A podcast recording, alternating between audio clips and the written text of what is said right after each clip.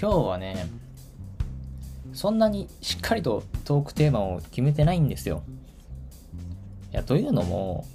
この12月入ってからの、まあ、今日これ収録してるのが12月9日なんですけど、約1週間。1週間しか経ってないんだ。なんかすごくこういろいろなことがあって、で、それでいて来週以降も結構いろんなことが目白押しなので、なんかトークテーマを設定してそれを話すというよりかは、今週1週間あったことを話し、来週1週間あるであろうことを話していたら多分今日時間終わるんじゃないかなっていうところで、今日はそんなにしっかりとトークテーマを設定してまいりませんでした。わかんないですけどね。この公開する時になったらなんかそれっぽいトークテーマを作るかもしれないですけど、久しぶりのね、フリートーク会という感じで今日はやっていこうかなという感じでございます。はい。ということで、今夜も喫茶結社のラジオ始まります。喫茶結社のラジオカウンター席より愛を込めて、こんばんは。この番組は進出希望の喫茶店、喫茶結社がお送りするラジオの中の喫茶店です。喫茶店のカウンター先でマスターとおしゃべりするようなラジオをコンセプトに、カフェ喫茶店の話や実店舗開業を目指す道のりの実況、皆様から寄せられたマスター聞いてよって話に相づちを打ちつつ、涙あり、笑いあり、桜あり、やらせありで、毎週金曜22時頃、 note、 Spotify、 SoundCloud、ポッドキャスト等でお送りしてまいります。はい。ということですね。えっ、と、12月ですね。まあ、先週も放送してるんで12月ですねっていうか、12月ももう2週目ですよ。早いですね。もう、あっという間に年末目前っていう感じですけど、あの、世の中的にはこう、年末だから、もう少しでお休みが、みたいなさ、あれじゃないですか、その、年末年始の冬休み的なものが。でも私はこの、就職してからもっと言えば学生の頃バイトしてる時から年末年始というのは稼ぎ時であるというそういうマインドを刷り込まれているのでそうなんですよだからあんまりこう12月ってなるとよし働くかっていう感じの気持ちになってしまうというね何かとしてそんな性分なんですけど。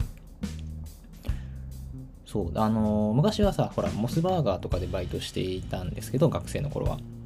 やっぱりそのクリスマスになるとモスチキンっていうのがめちゃくちゃ売れるから、そのモスチキンの売れるか、それはモスチキンを売る準備のために特別なシフトが組まれて、もうその日はいつもだったらこう、ちっちゃいね、フライヤー用の専用カゴで揚げ物あげてるんだけど、その日だけは なんかこの魚をこう捕まえるようなでっかいこう網みたいなザルで、こうモスチキンをこう一気にこうバシャーっつってこう油から引き上げるっていうすごいなんかもう本当にそこに全力をかけていたそういう年末でしたね。まあね就職してからも私が勤めてたカフェの会社というかカフェの店舗が結構ケーキが売りだったもんだからクリスマス前とかめちゃくちゃ予約とか店頭に来てくださったお客さんもいたしお持ち帰りのお客さんもたくさんいたしなんならねクリスマスの前の晩にうちのその上司と2人で深夜でその店舗に残って一晩中ケーキを作り続けるみたいなそういうこともありましたからね。なかなかだからそういうのも含めてこう年末年始って年末年始特に年末はもうさあ稼ぐぞっていうようなねそういう環境に長らくおりましたまあだからってわけじゃないんですけどまあでも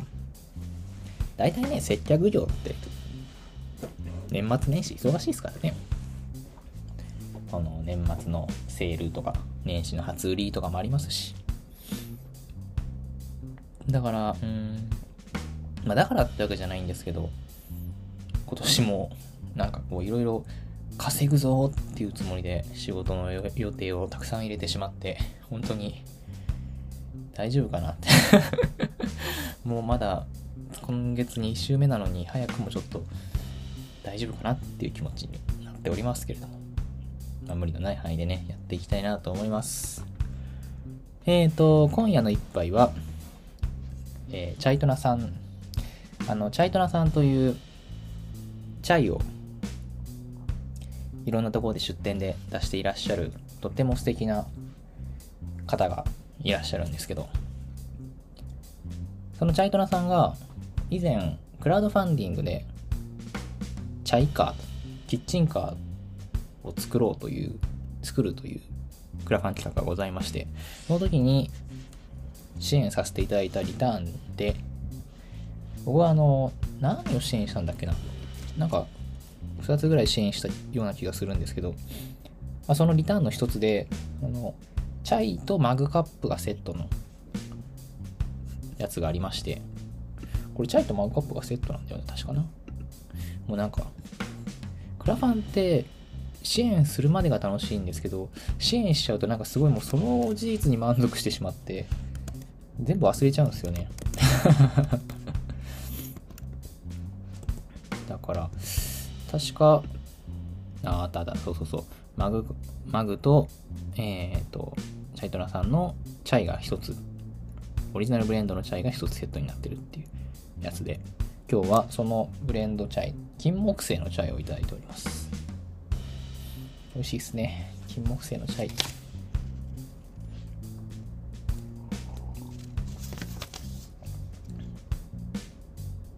今日はちょっと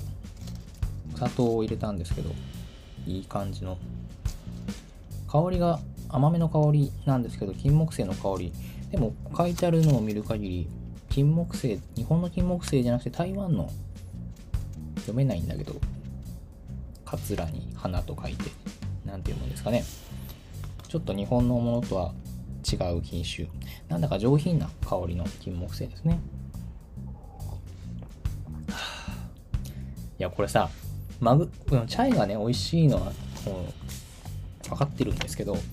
マグカップがすごい欲しくてもうずっと言ってるの。このチャイトナさんのロゴが最高なの。ほんと好きなのこの。あの、後でね、ノートの方には写真あげとくんで、ぜひ見ていただきたいんですけど、本当に、これ、チャイトナさんのね、うん、ポイント、あの、ショップカードもそうだし、チャイトナさんのグッズも全部そうなんだけど、本当このロゴはね、これも、他の人には書けないと思うんですよね。この、何とも言えない絶妙な表情と、絶妙な腕の角度、曲がり方。いや、本当に超好きなんですよ、このロゴが。だもう、だからその、クラファンのリターンの一覧の中に、これともう一つタンブラーがあったんですよね。タンブラーにも同じロゴが入ってて、どっちかなーってすごい悩んだんですけど、いやでもタンブラーよりはマグカップの方が使いそうだなと思ってマグカップにさせてもらったんですよ。もう最高です、このマグカップ。超好き。マジで癒されますね、これは。いやー、いいリターンだ。チャイも美味しいし、至れり尽くせりですね。あのー、まあ、まだね、その、キッチンカーは、まあ、キッチンカーはすごい、すごい茶色にね、茶色？茶色カラーな感じのキッチンカーになって完成していらっしゃるみたいなんだけど、本格的な稼働はもうちょっと先になるみたいなんですけど、でもね、すごいそれが楽しみだし、実際にね、やっぱ見てみたいなって思うので、ちょっと首を長くして待ってようかなと思っております。はい、今日はこの、チャイドナさんの金木犀のチャイをいただきながらお送りしてまいりましょう。はあ、さて、フリートーク会だからって気を抜きすぎですね。えー、今週の喫茶月謝のコーナーから参りましょう。このコーナーは今週1週間を振り返って、喫茶結社の活動がどんな感じだったのかというのを振り返るコーナーです。今週は盛りだくさんでしたね。えー、まあ、ね、ざっと概要からいくと、今週というか、先週のね、この前の土曜日に、吉吉畑さん主催の、えー、畑丸ごと出張大作戦というイベントがあって、そこに出展させてもらったりとか、で、えっ、ー、と、月曜日のパーラー喫茶結社は、月、今月初めての営業ということもあって、まあ、メニューがね、あの、ハヤシライスが新しくなったりとか、あとはね、あの、パーラー始まって以来のロングナイト営業ということで、15時から22時というちょっと変則的な形での営業、初営業日だったりとか、まあ、いろいろあったんですけど、まずはその吉吉畑さんのイベントの話を振り返るところからいきましょうよ。あのー土曜日にですね、経文社一条寺店の奥にあるコテージさんという、なんて言うんだろう。レンキッチンがついたレンタルギャラリースペースみたいなところなんですけど、そこで、兵庫県加西市のトマト農家の吉吉畑さんという方が、まあ、あの、パーラーでもね、トマトの仕入れはもうそこからお願いしているという、吉吉畑さんがなければ、ハヤシライスをするという選択肢はなかっただろうと言っても過言ではないぐらいの超重要、重要人物、吉吉畑さん。まあその吉吉畑さんが畑の魅力、楽しさを伝えるために、まあ京都にて出張、ご自身の畑で作ったトマトとほうれん草の販売や、まあ、我々喫茶結社とね、パーラと山田さんによる畑の喫茶店という喫茶ベース、喫茶ブースであったりとか、リテンリュッカさんの、えー、リーストマ、トマトの茎を使ったリース作りの体験コーナー、えーデザイナーイロップさんの塗り絵コーナーとか、盛りだくさんだったんですけど、いやーもう本当にね、すごく大好評、大盛況で、とってもいい一日だったなと。もうね、何が素晴らしいって、まあ、経文社一条辞典のコテージさんって、結構やっぱ、その経文一経文社さんによってから、なんかよくわかんないけど、ちょっとフラッと立ち寄ってみたとかね。あそこって、あの、本屋さんスペースと雑貨屋さんスペースの間の、なんていうんですか、通り道みたいになってるんで、別に用はないけど、ちょっとたまたま通ったみたいな方もめちゃくちゃいて、あの、多分ね、一日通して、あの場所を通った人だけで言ったら100人以上の人は絶対通ってると思うんですよね。それぐらい人通りも多い、注目も多い場所だったんですけど、まあそれだけに、本当にオープンしてからもひっきりなしにお客さんというか、面白がって見に来てくれる人がたくさんいて、でね、あのー、吉吉畑さん、今回あの、クセシコさん、まあ、岡ちゃんというふうにね、岡さんというふうに呼ばれて、呼ばれている？方がですね、声をかけてくださったんですけど、もうずっとね、楽しそうな笑い声がね、そのクセショさんの周りはすごかったんですよ。もう、そのね、きっと前から、よしよし畑さんというか、まあ、クセショさんのこともご存知だった方とか、とはね、初めて来たんだけど、興味を持ってくださる方とか、もうずっとひっきりなしにいらしてて、すっごいもう、笑いが絶えないというか、笑顔が絶えない空間がね、そこにあって、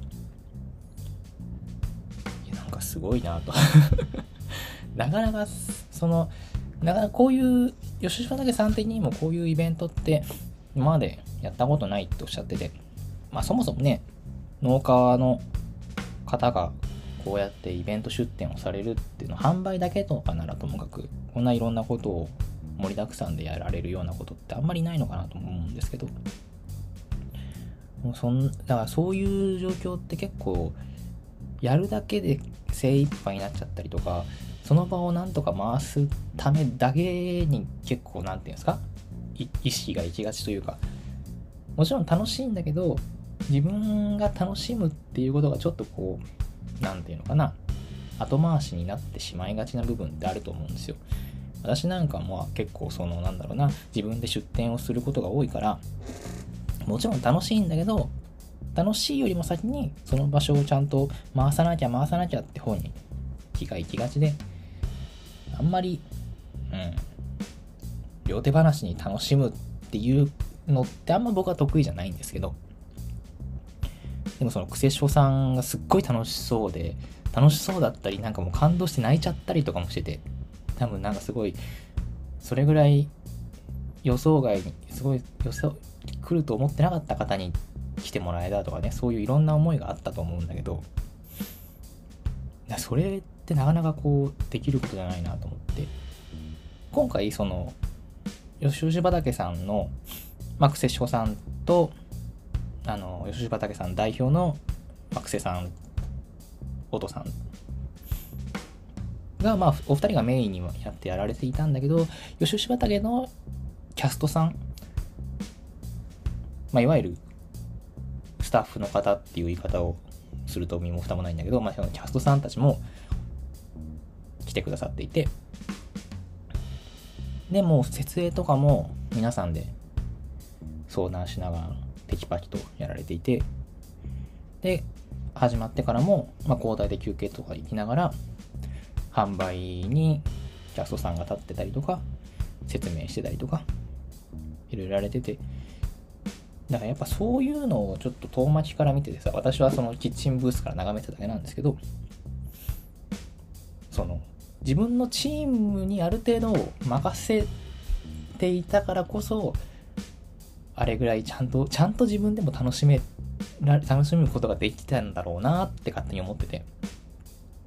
ってことはそのチームにすごい信頼を預けてないとそういうことって多分できないと思うんですよね。すごいいいチームだなと思って。いやーなんか農家ってあんまりこの農家の方っていうのって僕は本当にイメージが全然できてなかったんですけどああチームプレーこの少なくとも吉吉畑さんっていう人たちはあなんかチームで作ってるんだなでいいチームなんだなっていうのをすごく肌目から感じてそれがなんだかとっても素敵だなと思ったんですよね。もちろんねあの久世さんだってその自分が楽しんでるだけとかそういうことじゃなくてなんだろう。その顔役としていろんな方になんか挨拶とかしてたと思うんですけど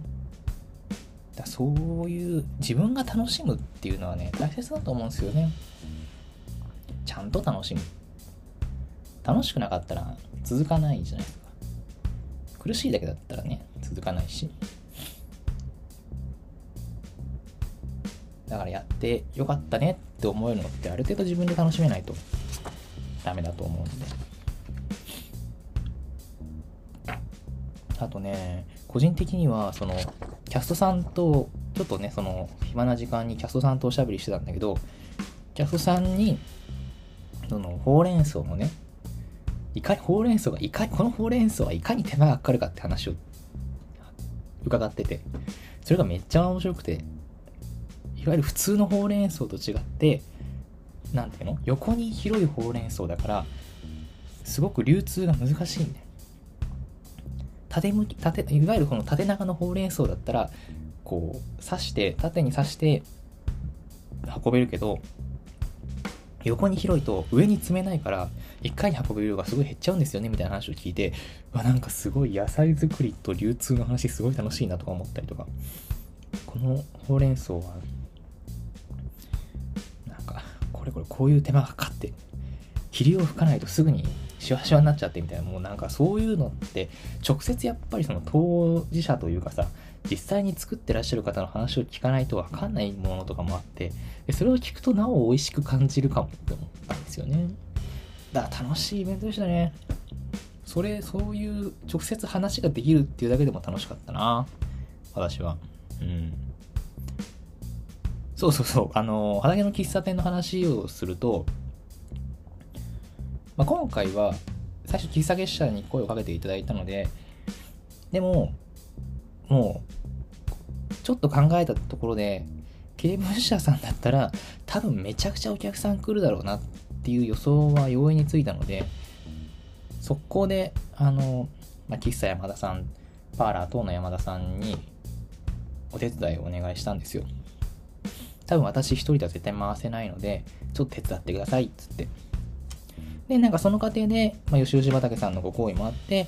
あの、喫茶山田さん、パーラー等としても出店さ出店をしてもいいよっていう風にしていただいたんですけど、でそれで、だから、その、最初から私はその山田さんをすごい頼るつもり満々だったんですけど、やっぱね、めっちゃ混んだ、混んだっていうかすごい忙しかったんですよ。普段、あのパーラーの時とかって言うてそのハヤシライスが出る時間帯なんて限られてるし営業時間的にもそんなにめっちゃ長いわけではないのでだいたい十何食ぐらい多くても16食16食仕込んだら結構多いなっていう感じなんですよ。でも多分経文社でやったらもっと来るだろう。多く見多く見積もまあマジでやばかったら40ぐらい出るだろうしどんなに少なくても20だと絶対少ないよなっていうのがあって。結局30何食分か仕込めるようにして持ってったんですよね。材料を。でそしたら最終的にほぼほぼほぼ売り切れたんですよ。最後にちょっと残ったんだけどもうほとんど肉とかない。ただのなんか残り数みたいなハヤシライスだけ残ってもうそれはお家に持って帰ってきたんですけどだほとんど完売で仕込んだ量。それぐらいいやこのねそれがいかに忙しかったかってあんまりこの数字ではつ感じづらいかもしれないんですけどずーっと常になんだろうお客さんが来てなんか注文していただいて作って出してっていうあんまりね暇な時間はなかった。で本当に今回山田さんにヘルプをお願いしたのが大正解だったと思って。もう山田さんは結構その飲食のお仕事が長い方なので割とこう私が1これやってくださいって言うと10ぐらい理解してやってくれるんですよ。もうすごい本当にねありがたかった。でしかも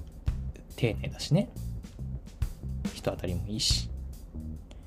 あともうでもその山田さんにお手伝いを頼むだけでは足りずリエン・リュッカさんたまたまねたまたま何もやることなさそうだったから 手伝ってくださいっつってすいませんちょっとお米炊いてもらっていいですかみたいな。もう3人体制ですよ。もうキッチン3人体制でさ。それでなんとかなんとかね、お皿も洗ってもらったりとかしてさ、なんとかなんとか回せたっていう感じでね、本当に、本当に一人だとしんどかったなと思ったんですけど、でもその甲斐あってか、まあ、今回はそのね、吉吉畑さんのトマトの美味しさをいかに伝えるかっていうのがポイントだったんで、あんまり、喫茶店の林ライスうめえだろうっていう感じにしたくはなかったんですけど、それでも美味しかったっていう風に言っていただけることが多かったのが、本当にありがたくて、そう。何より、そう、個人的には、その、いっぱいトマトを仕入れて、それを余らせちゃうっていうのは、すごく避けたかったので、ちゃんとはけてよかったと。いや、本当にね、多分これは吉吉畑さんとかがね、すごいいろいろプロモーションをさしてくださったおかげだと思うんですけど、よかった。というね、すごく充実した一日でした。畑丸ごと出張大作戦。ね。今回その、だからチャレンジとしては、今までその十何食分ぐらいが多い日の仕込みだったのが30何食っていうかなりハヤシライスとしてもハヤシパーラーが作るハヤシライスとしては一番多い量の仕込みをしなきゃいけないっていうところで、まあ、そのオペレーションからいかにどう仕込むか仕込む順番を考えるっていうそういう話からまあ、そもそもね、大量に仕込むとどんどん味ってこうばらつきが出ちゃうから、いかにそのばらつきを減らす、減らすかとか、そもそもいっぱい作って売れるのかみたいなそういう話もあり、結構そのチャレンジというか、今までやってこなかったことを挑戦した形にはなったんですけど、まあなんとかね、味のばらつきも、ある程度このばらつきが出る前提でやっていたから、それでも出ないようにあんまりこの調味料系を増やさなかったんですよね。今回なるべくトマトの味をシンプルにっていうのもあるし、味のばらつきあんまり出したくなかったから、こう調味料を使う量結構絞って、これとこれとこれシンプルにして、なおかつ最終的に調整できるように、その場で調整できるように、ちょっとこう、幅を、間を持たせたというか、幅を持たせたというかね、そういうちょっと細かい工夫もしつつ、あとね、初めて使う厨房だった。初めて行く厨房で30何人前仕込むって結構怖いっすよ。マジでよかったっすよ。本当にうまくいって。ありがたいことです。いやー、ね。いやそういうチャレンジもあったんですけど、本当に、あのー、山田さんもそうだし、利天龍香さんにもそうだし、まあ、そもそもね、吉吉畑さんのおかげではあるんだけど、なんとかなんとかチャレンジうまくなんか失敗失敗というかまずったっていうことにはならずなんとかうまくいったのかなと思います。楽しかったですね。なんかそう今までやってないとこだったからそのパーラーとかに普段なかなかね距離的な問題もあって来れないっていう方でもそういう方にお会いできたりもしてうんとっても素敵な出会いもあり楽しい一日でした。本当に、あの、来てくださった方も、手伝ってくれた 山田さんと李天力さんも本当に、本当にね、ありがとうございますっていうのと、吉吉畑さん、声をかけてくださって本当にありがとうございました。はい。またね、何かあったら、お力になれることがあれば、いつでもお声がけください。と、ラジオで言っておきます。はい。っていうのが、えー、今週のね、土曜日の話ですね。もうこの段階で今もう30分ぐらい喋ってるんだけど、大丈夫ですかね？だから今日はね、トークテーマないという、あんまりカジッと決めないで進めているわけなんですけど、あとね、今週月曜日にあったパーラー喫茶結社。いやー、まあ何の話かする？長いロング営業の話かしますか？じゃあ。先週ね、このラジオでもお伝えした通り、まあ、パーラー喫茶結社の新たな挑戦というか、うん、やり方の一つとして、えー、夜営業15時から22時という時間での営業にしてやってみました。その初日でした。なんか、そうね、その時間じゃないとやっぱ来れないっていう方にいらしていただけたのも嬉しかったですね。なんか不思議な営業でしたね、今週の営業は。うん。なんか、なんだろう。あんまり、いつもだ、いつもとなんか、うん。初めて来るお客さんがすごい多い日で、いつもはね、割と常連さんの比率も結構多いお店なのかなって勝手に思ってたんですけど、いや、本当に嬉しいですよね。はじめましてっていう。だこういうさ、お店でやってて楽しいのって何回でもこう、初めましてっていう状況があるっていうのはすごい楽しいことですよね。うん。とても出会いがあるというか、うん、なんだろうな。新鮮な発見が常にある気がして。まあ、とはいえ、結構ね、夜は割と落ち着いていたので、まあ、まだ夜営業やってますよっていうのはあんまりこう周知が行き届いてないのかなっていうのもありつつまあでも逆に言えばねそのまだちょっと余白が残ってる余力が残っている状態なのでこれは結構楽しい営業ができるんじゃないのかなと来週以降のパワーラーに期待をしていますそしてね今週はその12月1週目ということでハヤシライスを変えたし、新メニューもなんか2つぐらい出しましたね。今週ね、新メニュー全部で3つありましたからね。どんだけハードな営業なんだと。そのね、前の前の日にイベントやってますからね。でまずはね、その、いつも王道ハヤシライスという風に言っている牛すじデミハヤシを、まあ、吉吉畑さんのトマトは解禁されたので、トマトハヤシに戻すぜと、復活だぜということで、牛すじトマトハヤシという形でやってみました。厳密に言うと復活というよりかは、えー、またちょっとマイナーチェンジはしてるんだけど、吉吉畑さんのトマトの美味しさを伝えるという意味も込めてトマトちょっと強めというかね、トマトがしっかりと感じられるようなハヤシライスを作っております。なんで、ね、それが一つ新しいメニューとしてあるし、あとね、ミルクセーキをね、ずっとやりたいって。ミルクセーキやりたいやりたいってずっと言ってたんですけど、ふと、もうね、前日、いつだっけな、その月曜パーラーの告知をしたのが確か日曜の夕方とかだと思うんですけど、夕方告知をする前にふと、そういえば、夜営業するんだったら、なんかこういうメニューがあってもいいんじゃないの夜営業すると、スタートの時間が遅いんで、何かとこう準備に余裕があるんですよ。つまりその、普通、昼から営業だったら、結構出る時間も午前中とかだから、家を出る時間午前中とかだから、あんまりその事前に買い物とかも行けないんだけど、まあ最低限は行くけどね。でも夜営業だったら割とこう、15時に店開ければいいから、結構時間に余裕があるということで、それだったら割と今までできなかったメニューでもできるんじゃないの？例えばミルクセーキとかってちょっと思っちゃったんですよね、前日に。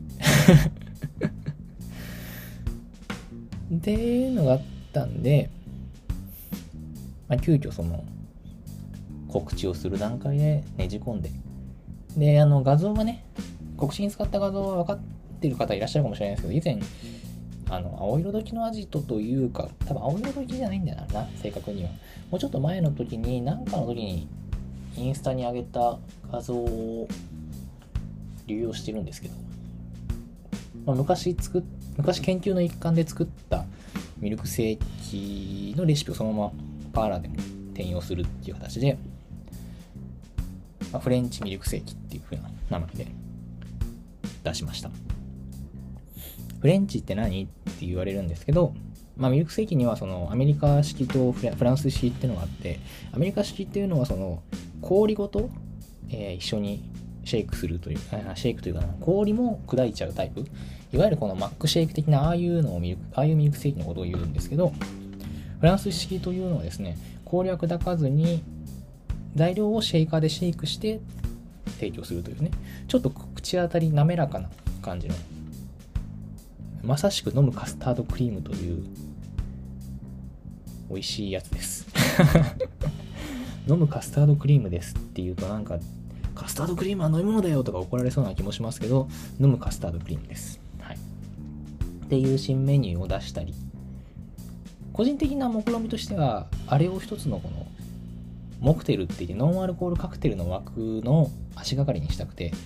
この時間帯でやる、この時間帯というのは15時22時台でやるのであれば、ちょっとそういうドリンク系と、ちょっと一杯飲みに立ち寄れる。でも酒じゃないものそういうものを少しずつ増やしていけたらいいななんて思っているんですけど、まあでもね、在庫の関係もあるし、そういうノンアルコールのドリンクってね、足が速いんでね、なかなかこう増やすのどこまで増やせるかっていう話はあるんですけど、まあ、ちょっとそういう方向に増やしていきたいなーなんていうふうにも思ってます。ただね、あのー、それね、告知で開けてから気づいたんだけど、プリンあってミルクセーキあったら結構どっちも同じような味だなと プリン食べる人はミルクセーキ多分飲まないよなとか思ったりもね、するんですけど。まあ、うん。しょうがないですね、それはね。ミルクセーキやりたかったんです、私が。まあね、ぜひね、これもとても美味しいとは思うので、なんかね、仕事帰りにちょっと一杯飲みたいな、甘いもの飲みたいなって時には、ミルクセキだけ飲んで帰るとか、全然ありだと思うので、ぜひぜひ試してみてください。そして、そして今月のハヤシライスですよ。いやー、これが今回難産だった。すごく難産でした。どれぐらい難産かっていうと、前日まで決まらなかった。前日の、前日の晩ご飯が試作でした。まあ割とね前日まで決まんなかったっていうのはなんか前もあったような気がするんですけど。今回いろいろこう2点3点してて旬の野菜を使うっていうのを縛りにしてるから何にしよう。ああキャベツがあるじゃんっていうところからそこまでは割とスムーズに決まったんですけどキャベツをねサワークラウドっていうこの発酵キャベツを使おうかそれともなんか全然違うアプローチにしようかっていうところで結構悩み悩み。まあ最終的にはあの、春キャベツ、新キャベツっていうね、ちょっと冬キャベツに比べると、葉が柔らかで水気の多いタイプのキャベツを使うことにしたんですけど、そうなんですよ。春キャベツがね、今、旬出始めなんですけど、ちょうど私も先週、今週から見かけたぐらいなんですけど、それを使って、まああの、今までこうフランス料理にインスピレーションを得てというか、フランス料理的な感じの味付けでっていう風にやっていたんですけど、今回はまたちょっと今までとはまた作り方を変わ変えていて、必ず今までだったらこうバターと小麦粉は絶対使うよっていう感じのレシピでやってたんですけど、今回はね、割とさっぱりあっさりめというか、もちろんその、あの、なんていうの？しっかりとこのご飯にかかって負けないぐらいのコクとかそういうものはあるんだけど、結構味付けなんかも鶏ガラと塩であっさりと仕上げていたりとか豚肉こそ入っているんだけどかなりトロトロに煮込んでいたりとかですね。でそして極めつけはね柚子がねあの今回柚子の果汁と柚子のピールをちょっと盛り付けているんだけどそれがまたいいアクセントになってね最終的にはねかなり味わい和風な感じになりましたなんで最初はそのえー、春キャベツと柚子のポークハヤシとか言ってたんですけど、ちょっと名前変えて春キャベツと柚子の和風ポークハヤシにしました。まあこれをハヤシライスっていうのがどうかっていうのはまあ議論の余地はあるんですけど、まあ細かいことは気にしなさんなということで、えー、今月もハヤシライスと言い張ってやっていこうかなと思っております。毎週、毎月行ってますけど、かなり美味しくできたなんじゃないかと。個人的には超自信作なんですけど、どうでしょう？ね。はい。よかったですよね、今月も今月もなんとか決まってよかったですよね。毎月ね、こういうギリギリのところを行ってますからね。まだ、そう、今週、この1年間のハヤシライスを振り返ってみたんですよ。インスタの今、えー、っと、あれなんて言うんだっけ。ストーリーズのまとめたやつあるじゃないですか。ハイライトか。ハイライトにまとめたんですけど、まあ、5月、6月は普通の王道林1本でやってて、7月、8月、9月、10月、11月、12月っていう風に、えー、創作林を打ち立ててというか、毎月やってて。ってことはよ、この毎月頭を悩ませている、えー、創作林のレパートリーも6月まで頑張れば一周するからそのだから前の年のマイナーチェンジでいけるんですよね6月までが結構長いな なかなか長いな6月なうんまあ頑張ろう あのインスタグラムのプロフィールのページにですねハイライトとして今までのパーラキスこれまでのパーラ喫茶結社という形であのいろいろ載せて、あの、ハヤシライスを載せておりますので、ちょっと見てみてくださ。い。という感じで、今週の喫茶結社のコーナーはこんな感じですか？すごくこう、いっぱい喋ってしまいましたね。はい。えっ、ー、と、まあ、告知というかね、日曜日、今度の日曜日はですね、あのー、毎月第2日曜日にやっております、アンノウン京都さんでの営業です。またモーニングあるしねどうしようかねいろいろメニュー増やしちゃったけど全部持ってけんのかな？まあね持ってけるだけ持ってってやりたいなって思ってはいるんですけど。またね、えー、8時から17時までかな？営業になっておりますのでお近くの方はぜひぜひ日曜しか来れないんだよっていう方もぜひぜひあの近くの銭湯のね梅湯さんに寄ってから来るのがおすすめです。朝風呂入ってきてから来てください。そしてえー、もう一つね。来週もう来週ちょうど1週間後ですね。来週16日から、あちょうど1週間後っていうのはこの収録から1週間後なんで、ラジオを聴いてる方から1週間後かどうか知らないけど、えー、12月16日から19日まで、銀座月光荘、月光荘画室1、喫茶室にて、えー、喫茶結社初の初の違うな初じゃないな。喫茶結社久しぶりの東京出店東京暗躍今回はね国二姫菜さん国二姫菜店流東に、えー、コーヒーとプリンとカセットテープを携えて暗躍させていただくことになりました。先週もちらっと言ったかもしれないですけどあのー、国二姫菜さんという方がですね油絵の方なんですけれども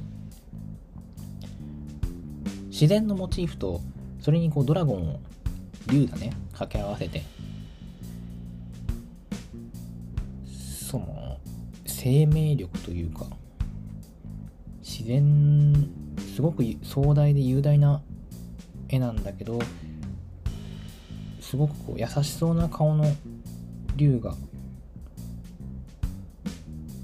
存在感を放っていて。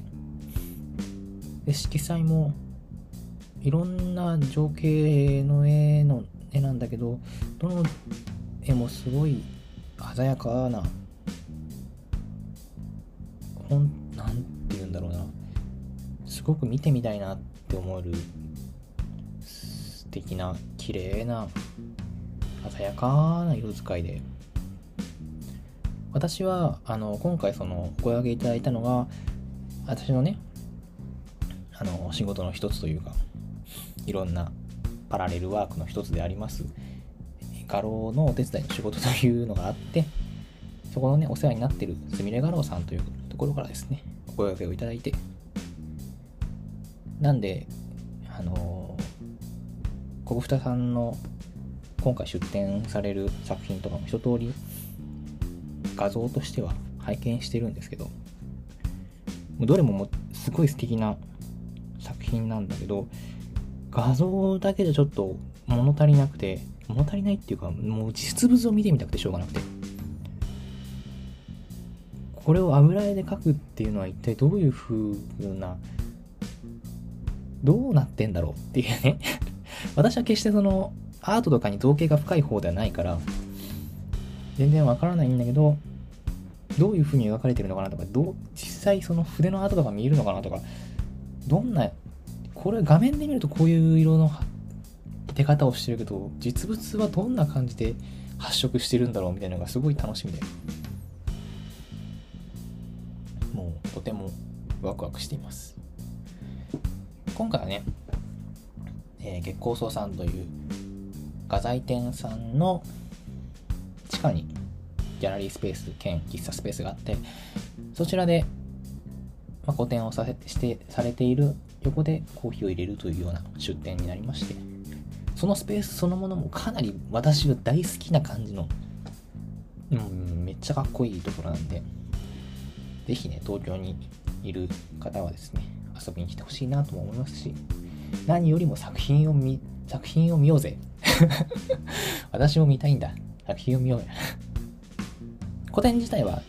月曜日13日から開始でございまして、喫茶結社の暗躍は、えー、木曜日16日からでございます。13日からですね、えー、ウェブサイトの方で、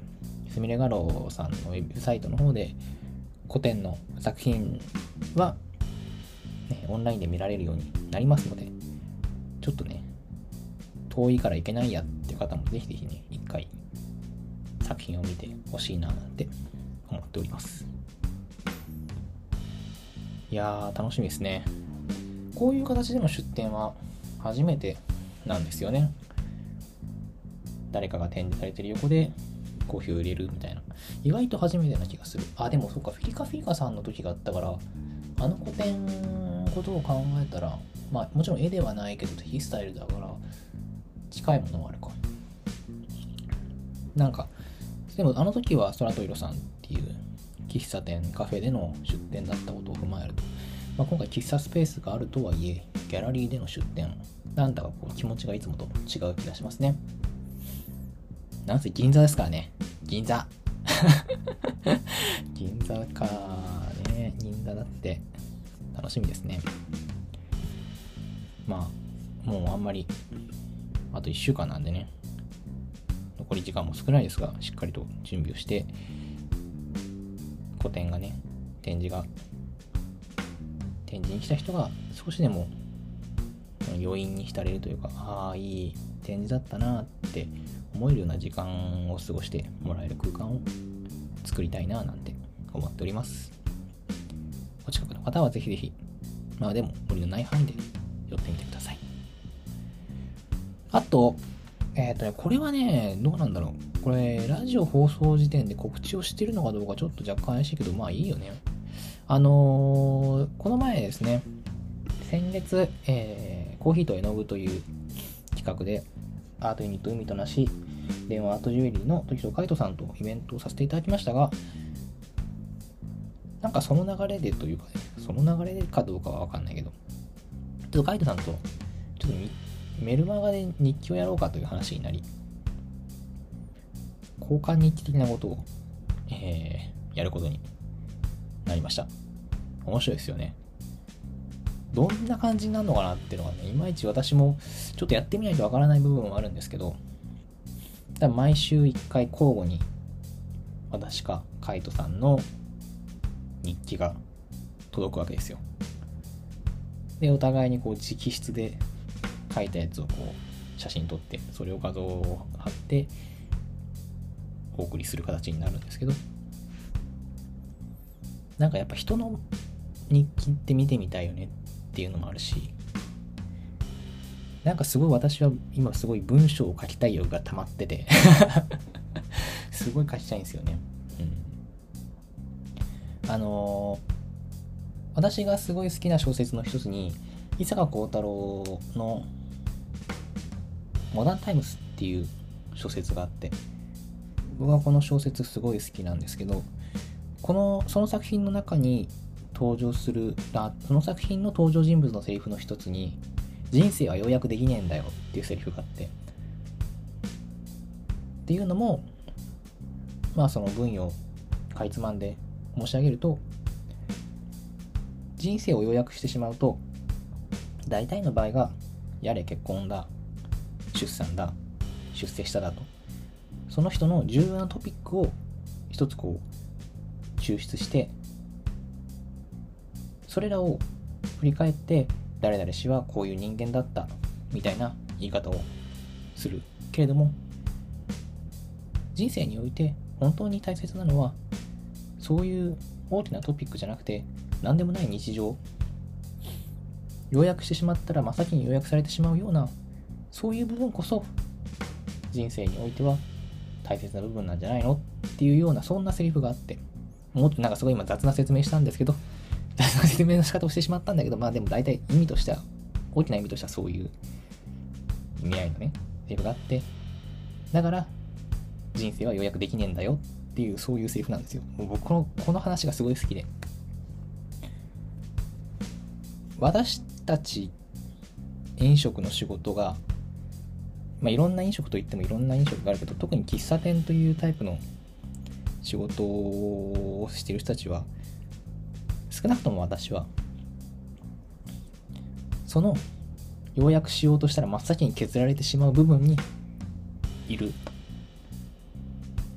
そういう仕事だと思っていて。だからこそ私は自分の仕事がすごいうん好きだと思うしそうなんて言うんですかね。要約されてしまうところにいる。誰かのなんてことのない何気ない一日忘れてしまうような日に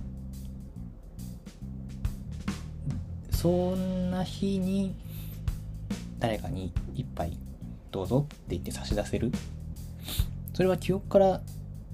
変な話振り返った時に真っ先に削られてしまうところではあるんだけど削られてしまうからこそ自分だけはそこを大切にして覚えていられるというか誰かを忘れてしまう誰かが忘れてしまってるかもしれないけれども大切だったところにちゃんと貢献できている。貢献できる仕事だと思うので。だから私はそういう喫茶店の仕事ってとことい仕事だなと尊い仕事でありたいなと思ってやっているんですけど日記っていう作業ってさ 毎日書くものじゃないですか、日記って。あもちろん毎日じゃない場合もあるし、今回は週に1回やりとりなんだけど、すごくいい日だ、なんだろうな。今日は、うん、毎そういう、結構連続して書いてると、当たり前だけど、やれ出世した、やれ結婚したとかね、やれ告白した、振られたとか、出産がどうこうとか、そういう話、いわゆるメイントピックじゃないトピックを書き記すわけじゃないですか。それこそ人生において、人生を予約してしまったら一番最初に削られてしまう部分を書き残しておく作業だと思うんですよ、日記って。人生というもので、そういう要約されてしまう部分が大切だというのであれば、そこを書き残しておく意義って確かにあるんじゃないかと思うわけですよ。だったら、絶対私はそういう何気ない日の、何気ない心の移り変わりとかを忘れてしまうと思うので、それをどこかにこう書き残しておけるっていうのは楽しいし、同時に、そう同じように何気ない一日の何気ない心の動きみたいなものを誰かから見せてもらえるのであれば、それは何かそこを見てまた自分はもしかしたら何か心の動きがあるかもしれない。それはお互いにそういう何か化学変化みたいなものがあるのかもしれないしないのかもしれないけれども私はコーヒーを入れる人でカイトさんは絵を描く人でもしかしたら交わらないかもしれないしでも交わるかもしれないしっていう なんか面白そうな感じしません？ダメだ、話がまとまらないですね。ななんかね、そういう、誰かの要約されてしまう何気ない、一日の何気ない心の動きみたいなものを見てみたいし、お互いに交換してみるというのが面白いんじゃないのかなって勝手に思ってます。なんでこんな話にななんかそう、そのね、交換日記やろうぜっていう時に私はお酒を飲んでいて、あの、ズームで話してたんですけど、結構ね、強めのお酒をガンガン煽って飲んで、しかも疲れてたので、なんでこの流れになったのかって結構曖昧 あんまりよく覚えてないんですけど。な、な、なんでこんな感じになったんだっけなっていうのはすごいこう、こんなこと言うとね、カイトさんに怒られちゃうかもしれないですけど、まあなんで、そう、あの、メルマガメルマガという体裁をとってやるので、あれ公開、交換日記なのでね、まあ、喫茶結社の寺西というのはなかなかこう SNS 上では格好つけがちな部分が多い。なんか、まあそんなこともねえか。こいつは一体普段どんなことを考えているのかとか、あるいは、レオンアートジュエリー、海と梨の時とガイドさんはいつもどんな目で世界を見ているのかとか。まあ、そもそもね、他人の日記って読むの楽しいじゃん読みてって、ちょっと興味がある人はですね、メールアドレスを登録していただければ、毎週お送りすると思うので、多分ね、これ話してる段階ではまだね、あの、どんな感じになるなりますかねどうでしょうねっていう段階なんで、もしかしたらもうわかんないよ。どうなるかわかんないけど、まあ、とりあえずはね、やってみたいよねということで、えー、ノートの方と、キャプションの方にもリンク貼っとこうかな。Spotify で聞いてくださってる方にはね、あの、キャプションの方から飛べるようなリンクを貼っておくし、ノートの方にも専用の、えー、登録フォームを設置しておきますので、まあ、ぜひぜひ、ぜひぜひってなんか、なんか自分の日記をぜひ見てくださいっていうのはちょっと気持ちが悪いんですけど、まあ興味がある人は見てみてください。すごい、やばい。しまった。もう55分も喋ってる。大変だ。えー、っと、トークテーマを設置しないとあれですね。取り留めもなく喋っちゃうから、すごい時間が経っちゃうっていうのもありますね。はい、えー、っと、喫茶列車のラジオでは、えー、お便りを募集しております。お悩み、質問、最近ハマっていること、マスター聞いてよって話なら何でも OK です。メッセージが採用された方には、喫茶結社のラジオオリジナルステッカーを差し上げます。ラジオのキャプションのリンクはぜひぜひお送りくださいませ。また、ラジオの収録後期や写真など、ノートの喫茶結社のラジオのマガジンに掲載しております。ノートで喫茶結社と検索していただきますと出てくると思いますので、こちらもどうぞ合わせてお楽しみください。それでは今夜のお別れの一曲のコーナーです。この番組では毎週お別れの一曲をご紹介しております。ネットラジオなので放送することはできないのですが、勝手に検索して聞いてくださいね。ノートのラジオのページにはリンクを貼っておきますし、Spotify の、えーえーキャプションの方にもリンクを貼っておきますので、ご興味がある方はぜひぜひご覧ください。はい。意外とこの人たちの曲をこのラジオで紹介したことはなかった。シャルマンココ、略してシャルココのお二人の曲を今日は持ってきました。シャルココ、えー大阪府片野市から、片野市の、片野市出身片野市からやってまいりました、シャルマンココ略してシャルココですというこのお二人ですが、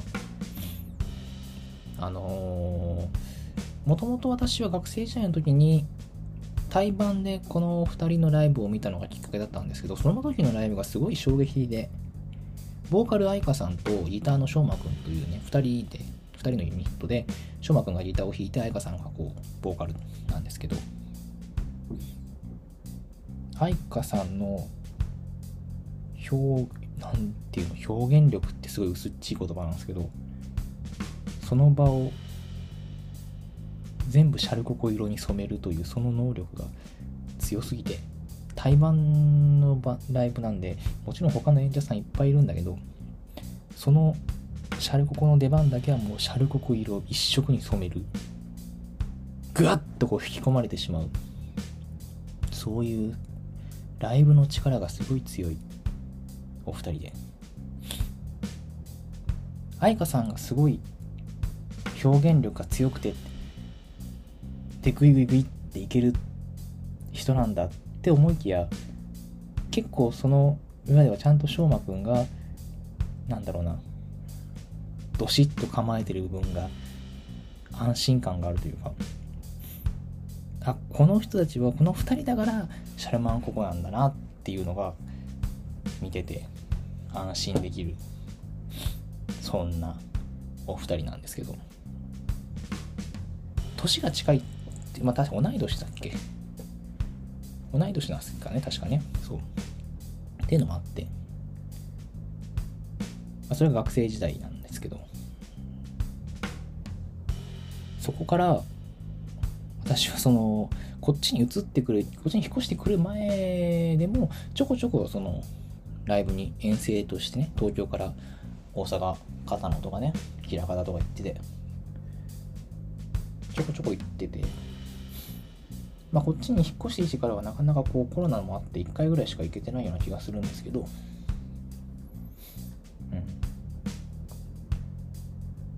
先日ねあの山陰の方でライブがあってそのリハ前に遊びに来てくれてお店の方に。いやーなんかこの私にとってこの2人の楽曲は一つのこうセーブポイントみたいなセーブポイントの一つみたいな感じで何かこういつでも戻ってこれる場所の一つなんですよね。だからそのお二人がお店に来てくれたことをきっかけにその日のライブのアーカイブ映像を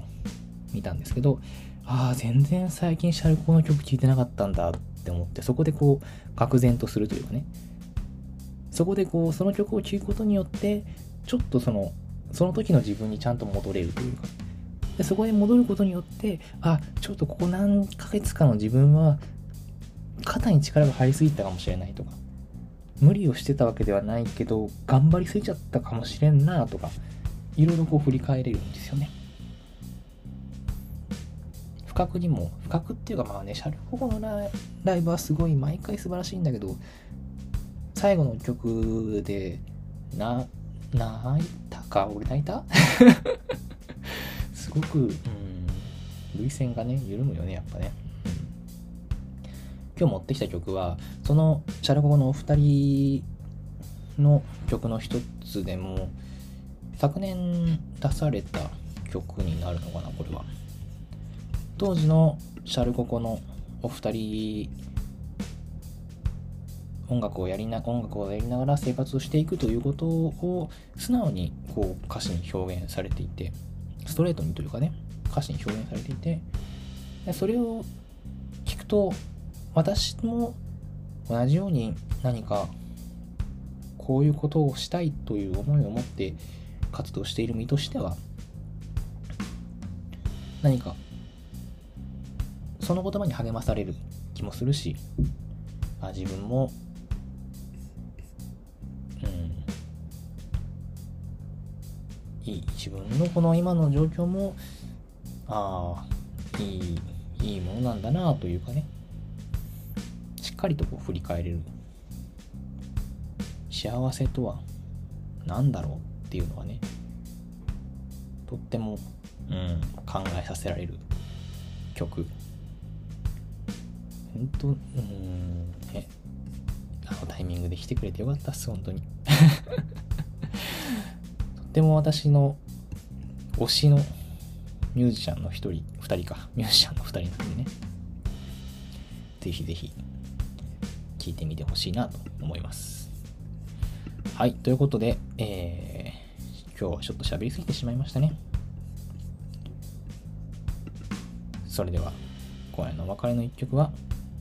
シャルマンここで幸せ者。それでは皆様今宵も素敵な夜をお過ごしください。